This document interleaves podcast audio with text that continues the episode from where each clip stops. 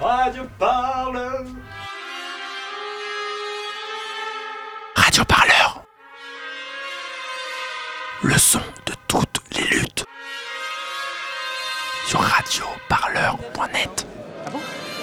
Nous sommes en direct des 12e assises du journalisme. Euh, les assises du journalisme qui est un événement à la fois professionnel et ouvert avec des journalistes, mais aussi des gens, euh, des gens du public, des gens qui viennent voir euh, les conférences et des Gilets jaunes qui sont avec moi autour de ce plateau.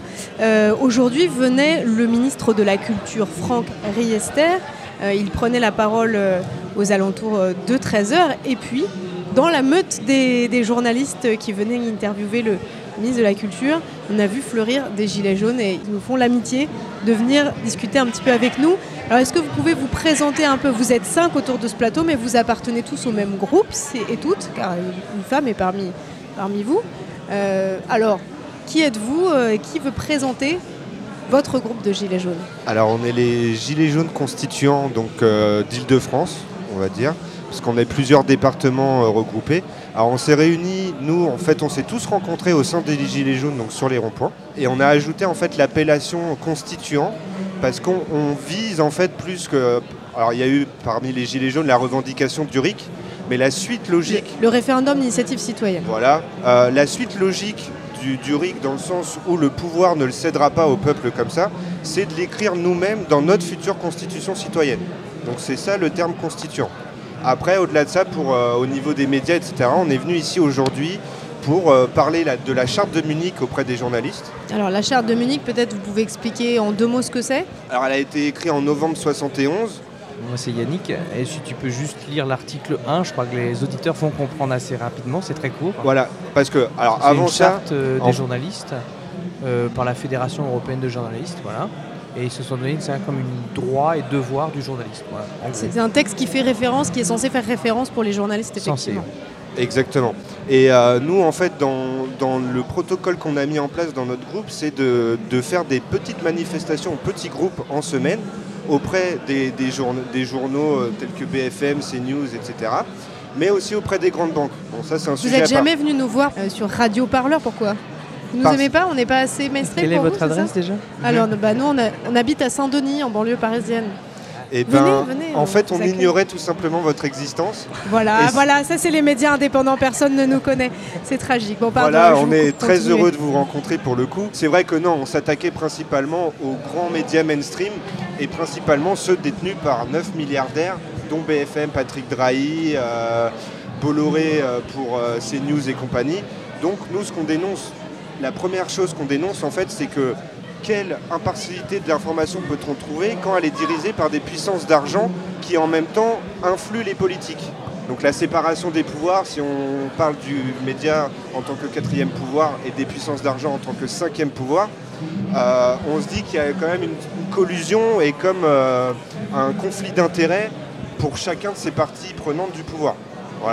Donc on, est parti dénoncer ça voilà, auprès de BFM, etc. On a beaucoup de discussions avec les journalistes. Et donc on leur, euh, parle de cette fameuse charte de Munich, dont je vais vous lire euh, le premier devoir du journaliste. Respecter la vérité, quelles qu'en puissent être les conséquences pour lui-même, et ce, en raison du droit que le public a de connaître la vérité. Alors, euh, dans les journaux tels qu'on les regarde, en tout cas les grands journaux mainstream, parce qu'on fait la part des choses en plus entre les pigistes au sein des journaux mainstream, mais aussi avec les journaux indépendants, etc. On ne met pas tout le monde dans le même sac. Par contre... Donc journalistes, pas tous les mêmes, parce que c'est l'un des slogans de ces, assises. Journalistes, tous les mêmes points d'interrogation. Pour vous, les journalistes ne sont pas tous les mêmes, si je comprends bien.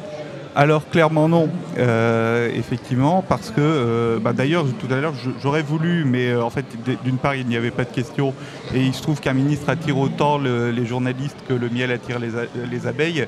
Oui, le, ministre de la Culture est venu juste faire une intervention, mais effectivement il n'a pas pris de questions des journalistes présents. parce qu'il se trouve qu'il y a deux semaines, en ce qui me concerne, je faisais une intervention sur le France CFA, il y a trois semaines d'ailleurs, à Clermont-Ferrand.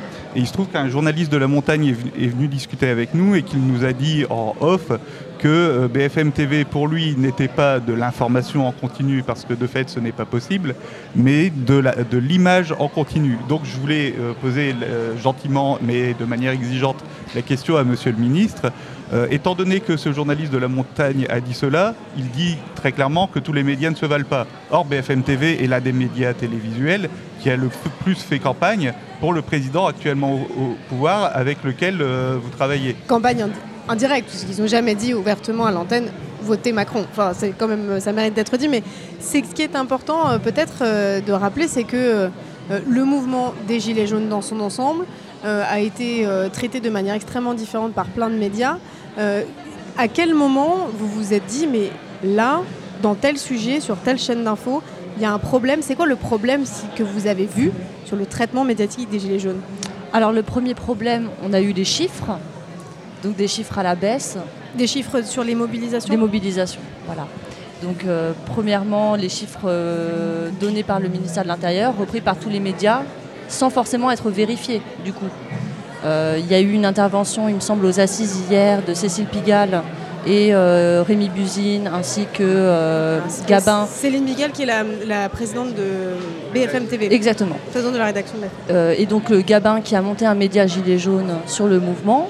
C'est Et vécu, c'est ça Oui, vécu le média. Et ça a été le seul, du coup, à dire aux, à l'élitocrate en, en- en plateau et euh, aux journalistes qui étaient, qui étaient présents que c'est pas si compliqué que ça de connaître les chiffres. Il suffit, lui, il l'a fait, de prendre son téléphone, une perche, d'être au début de la mobilisation, voir le cortège passer et ensuite le soir compter. Voilà. Donc on n'en arrive pas du tout au même chiffre donné par le gouvernement. Il y a eu Il était aussi. censé y avoir un comptage de indépendant des médias qui n'a pas été mis en place sur les mouvements Gilets jaunes. Après, peut-être c'était compliqué aussi. Vous étiez certainement à Paris sur les premières mobilisations, comme moi. Vous avez vu des grappes de gens euh, répartis un peu partout. C'est difficile à compter, non? Oui, bah, certainement. Après, sur les mouvements des cortèges, c'est que le samedi, les gilets jaunes, c'est pas le samedi à la base, c'est toute la semaine. C'est les ronds-points, c'est les blocages, c'est les péages gratuits, ça, etc. Et le samedi, c'est pour se montrer. Donc quand on a, un gros cortège, il suffit même aujourd'hui avec les téléphones, on peut localiser dans telle zone combien de téléphones sont en place. Donc on pourrait savoir presque aux manifestants, euh, à deux manifestants près, le nombre de personnes qui étaient présentes sur le rassemblement. Donc c'est euh, que les éditocrates et les journalistes mainstream euh, en grande majorité ont repris les chiffres du ministère de l'Intérieur sans euh, faire leur travail d'investigation et de, de recherche de, de- de comptage euh, qui n'est pas si compliqué à, à faire, même si c'est éparse, d'avoir au moins un gros un, un chiffre euh, sur le cortège. Bien qu'il y a des petits groupes après en parallèle qui, qui restent sur les ronds-points, qui font des blocages le samedi aussi en parallèle.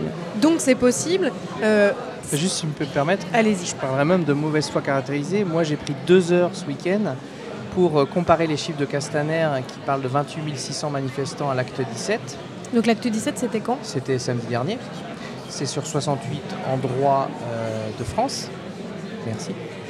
Euh, et en fait, je me suis amusé à reprendre euh, des grandes villes en France et de regarder dans les médias locaux. Je tapais par exemple Gilets jaunes, Tours, 9 mars. Et j'avais le chiffre du média local qui expliquait qu'il y avait tant de Gilets jaunes à Tours ce jour-là. Et au bout de 65 points, je suis arrivé à 28 600 et quelques, donc au même chiffre que Castaner. Mais dedans, il n'y avait pas Paris. Il n'y avait pas des grandes villes comme Angoulême, euh, de mémoire, il n'y avait pas Nantes, il n'y avait pas euh, Metz, euh, il n'y avait pas. Enfin, une vingtaine de grandes villes qu'il n'y avait pas. Il n'y avait pas tous les ronds-points, en fait, où il y a 10, 20 personnes, 30 personnes, 50 personnes. Il n'y avait aucun rond-point dans ma liste. Et il n'y avait pas toutes ces petites villes de moins de 10 000 habitants. Donc les chiffres de Castaner, c'est faux. Et le fait que les médias les reprennent sans même reprendre le chiffre jaune, le nombre jaune à côté pour dire après vous faites votre travail. dire, Moi, ce que j'ai fait en deux heures, c'est un travail de journaliste. Oui, Donc c'est un travail de la fact-checking. mauvaise foi, du fact-checking. Et après, je voulais intervenir par rapport à ce qu'on a pu dire jusqu'ici. Les médias, c'est subtil parce que les médias, en tout cas mainstream, il y a euh, des mensonges, il y a des faits qui ne sont pas évoqués, où on fait grossir d'autres faits, et surtout on crée un environnement. Et ça, c'est pas un problème spécifique aux médias, c'est un problème du pouvoir médiatique, du pouvoir politique, où on crée un environnement qui est la peur, euh, de dire aux gens qui sont stupides et petits. Et ça, c'est perpétuel. Et ce qui est intéressant avec les Gilets jaunes, et en général dans l'état d'esprit euh, de la population, c'est un rejet de, cette, euh, de ce climat, de cet environnement auquel les médias mainstream contribuent. Donc le problème, c'est la représentation qui est donnée des Gilets jaunes euh, en fait, peut-être davantage que les questions. Euh, alors, les questions de chiffres, elles sont importantes, ce sont des faits, donc il faut avoir un, regard euh, honnête dessus. Ils sont juste, justement en sujet à caution, effectivement. Il est difficile de savoir quels sont les beaux chiffres hein, en réalité et de prendre le temps de ce fact-checking que, vous avez pris le temps de faire. mais est-ce que le problème, c'est pas justement la représentation des Gilets jaunes? Parce que déjà, rien qu'autour de ce plateau, vous êtes assez différents. Il y a des hommes, des femmes pas des jeunes, des moins jeunes, euh, voilà. Donc, et on a tous des idées différentes d'ailleurs. Certainement, et d'ailleurs comme sur tous les ronds-points, des opinions politiques très très euh, variées. Euh, qu'il y ait des lignes éditoriales sur chaque journal, c'est normal. Le, problème, c'est le journal qui se présente comme, comme, comme, étant neutre. Là, là, là, on est dans du mensonge. C'est très grave. Est-ce que pour Nous, vous, BFM TV se présente comme étant neutre, par exemple Ah bah plus ou moins, oui. Plus ou moins, oui. Alors, euh, nous, on n'est pas contre le journaliste. Le problème dans le journaliste sur la crise des Gilets jaunes, c'est pas tant la représentativité de ce que nous on voudrait euh, entendre euh, sur les médias, etc. C'est plutôt le problème, c'est l'indépendance des médias. Et nous, ce quand on va devant les médias mainstream, on, on s'attaque pas, enfin, on s'en prend pas aux journalistes qui sont souvent précaires, des, en CDD, etc. c'est plutôt les éditocrates notre notre problème. Et Ceux qui ce qu'on voudrait quatre fois le salaire des pigistes. voilà. Et ce qu'on voudrait à terme dans la France de demain, si on réécrivait la Constitution on prendrait compte euh, des médias euh, dans la séparation des pouvoirs pour pas qu'ils soient tous à la main des oligarques.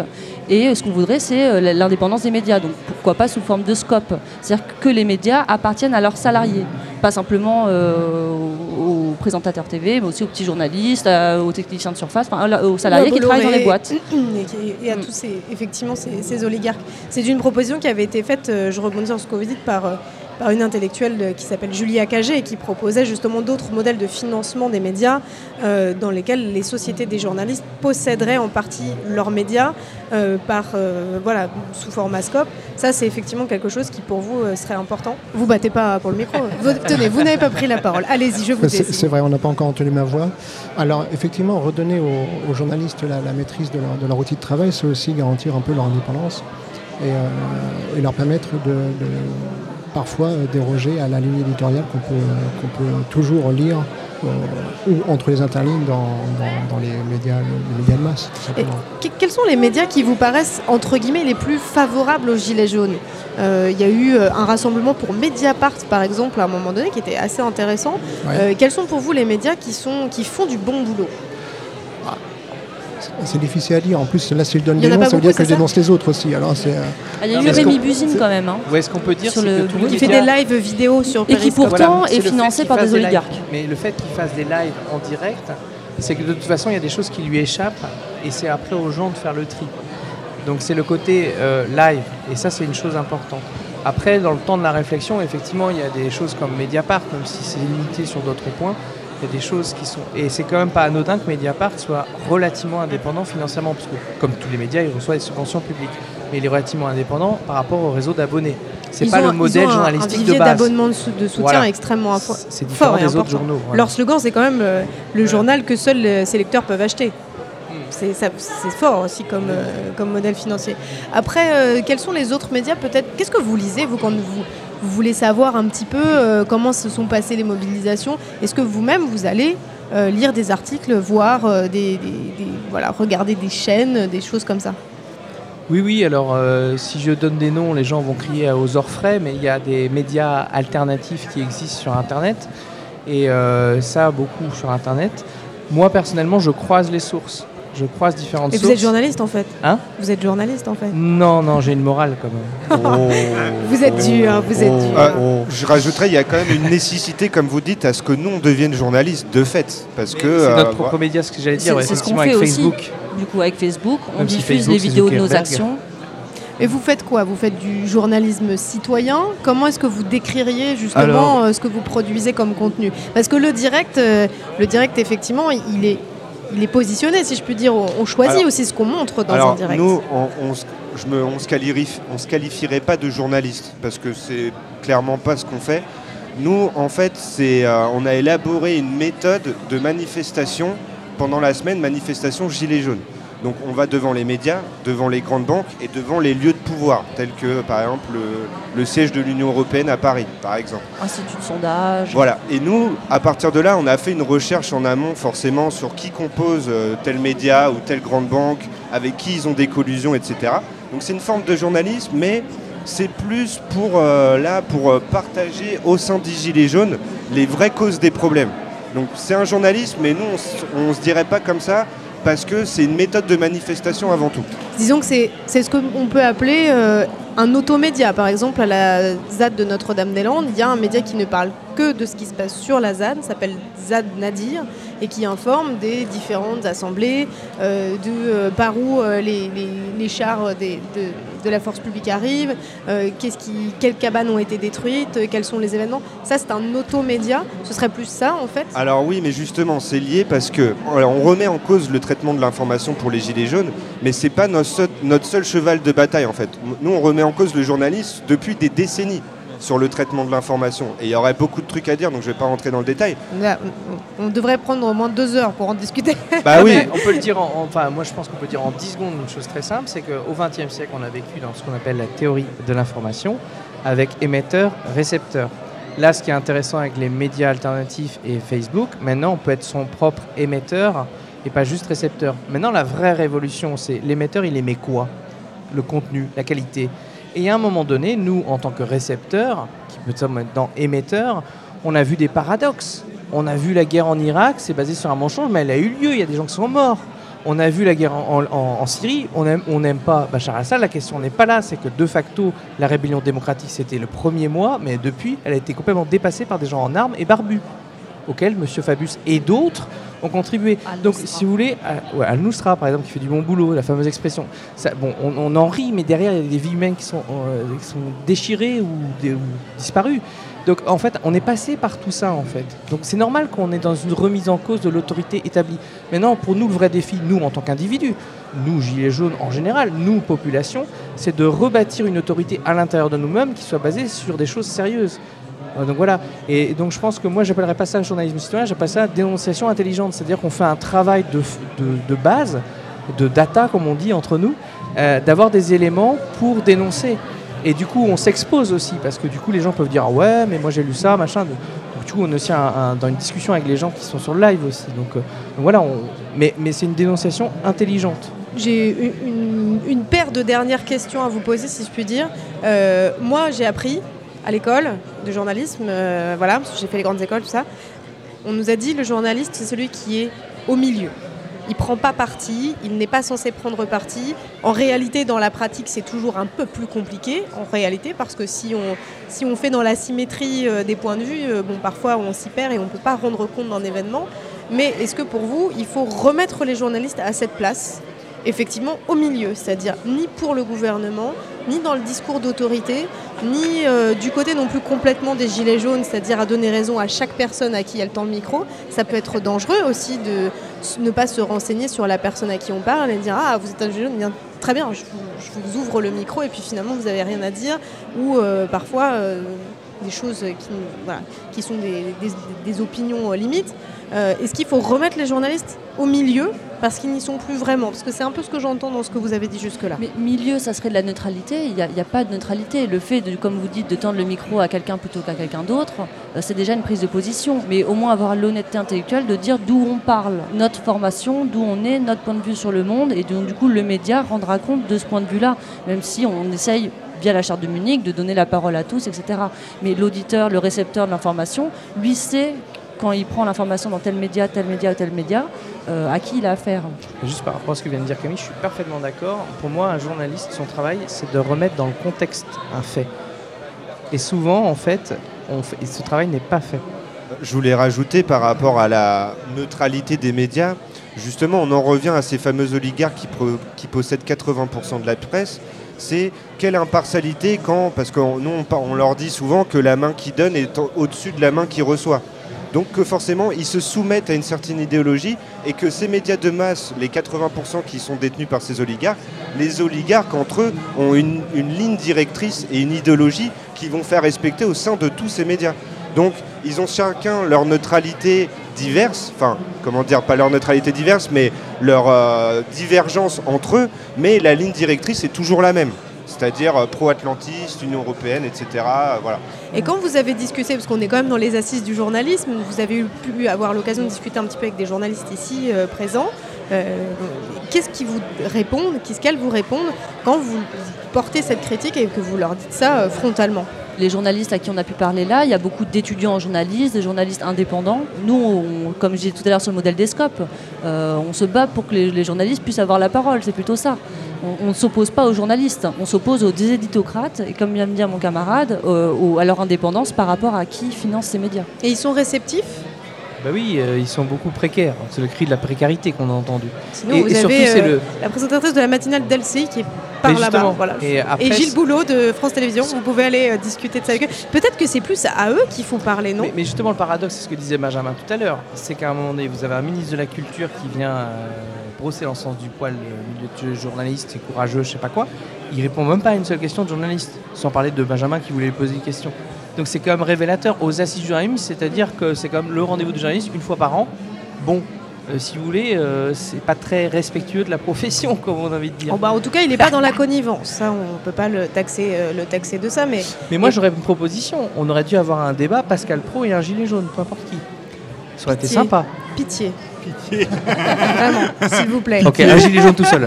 Ce qu'on peut, voilà. Sinon, il y, a, aussi des tas de gens intelligents à France Culture, des tas de gens qui ont parlé des gilets jaunes qui peuvent aussi discuter de, tout ça. la question était un peu biaisée sur le, fait d'être au milieu, euh, parce que est-ce que c'est encore possible justement d'être dans, dans cette espèce d'entre-deux, euh, faussement neutre en réalité, dans lequel bah, de fait, on prend parti quand on, fait dans la neutralité. Si vous critiquez BFM et que vous dites c'est ceux, qui se présentent le plus comme un média neutre, c'est pas un hasard, c'est qu'en faisant œuvre de neutralité, en fait, on est du côté du pouvoir. Oui, parce que en fait, une chose très intéressante dans, dans la physique, c'est que en physique, le point d'équilibre se fait au milieu des forces. Mais l'ennui, c'est que quand vous êtes au milieu des forces, ben, vous subissez ces forces. Et ça fait mal. Et ça fait mal, en général, quand vous êtes au milieu des forces, effectivement. L'autre chose, c'est la prétention à la, neutralité. Alors, je, vais dire pourquoi moi, malgré le fait que je respecte la profession de journaliste, je pense euh, pourquoi je pense qu'elle n'existe pas. Pour la simple et bonne raison que même pour les historiens, la neutralité n'existe pas. Euh, c'est-à-dire l'autre jour, j'ai entendu Pascal Boucheron, euh, alors je ne sais plus si c'était sur France Inter ou France Info, qui se prononçait sur les gilets jaunes, de manière très insultante. D'ailleurs, il n'aime pas les gilets jaunes, c'est officiel. Pascal Boucheron est. C'est son droit. C'est son droit. Euh, en l'occurrence, c'est son droit le plus total. On est en démocratie. Mais il l'exprime, ce qui est une autre chose. Il l'exprime, c'est une autre chose. Et, mais la, question, c'est que la personne qui l'interrogeait l'a présenté comme historien, mais ne l'a pas absolument pas présenté pour ce qu'il avait été en 2017, à savoir soutien d'Emmanuel Macron. Et donc ça pose problème. Et donc moi, mise ça en contexte. Euh, au niveau de la mise en contexte, moi ça me pose problème, par exemple. L'autorité de l'historien est utilisée pour valider une opinion politique dans laquelle il s'est aussi permis, en plus, à ce moment-là, d'attaquer ses collègues historiens, eux, des mouvements sociaux, qui ont analysé les gilets jaunes de long en large et en travers et qui ont dit non, on ne peut pas réduire les gilets jaunes à ce qui est dit dans la presse aujourd'hui. Est-ce que c'est cette autorité justement des journalistes euh, qui est euh, et qui du coup se servent de leur autorité pour imposer un point de vue sur les faits qui sont en train de se dérouler euh, qui explique aussi que parfois ils prennent des coups en manifestation. Certains journalistes ont été, ont été, ont été frappés. Il se trouve que c'est arrivé dans d'autres mouvements sociaux, c'est arrivé dans d'autres contextes également, mais certains, euh, certains confrères, certaines consoeurs ont été euh, parfois agressés, euh, pris à partie verbalement ou physiquement.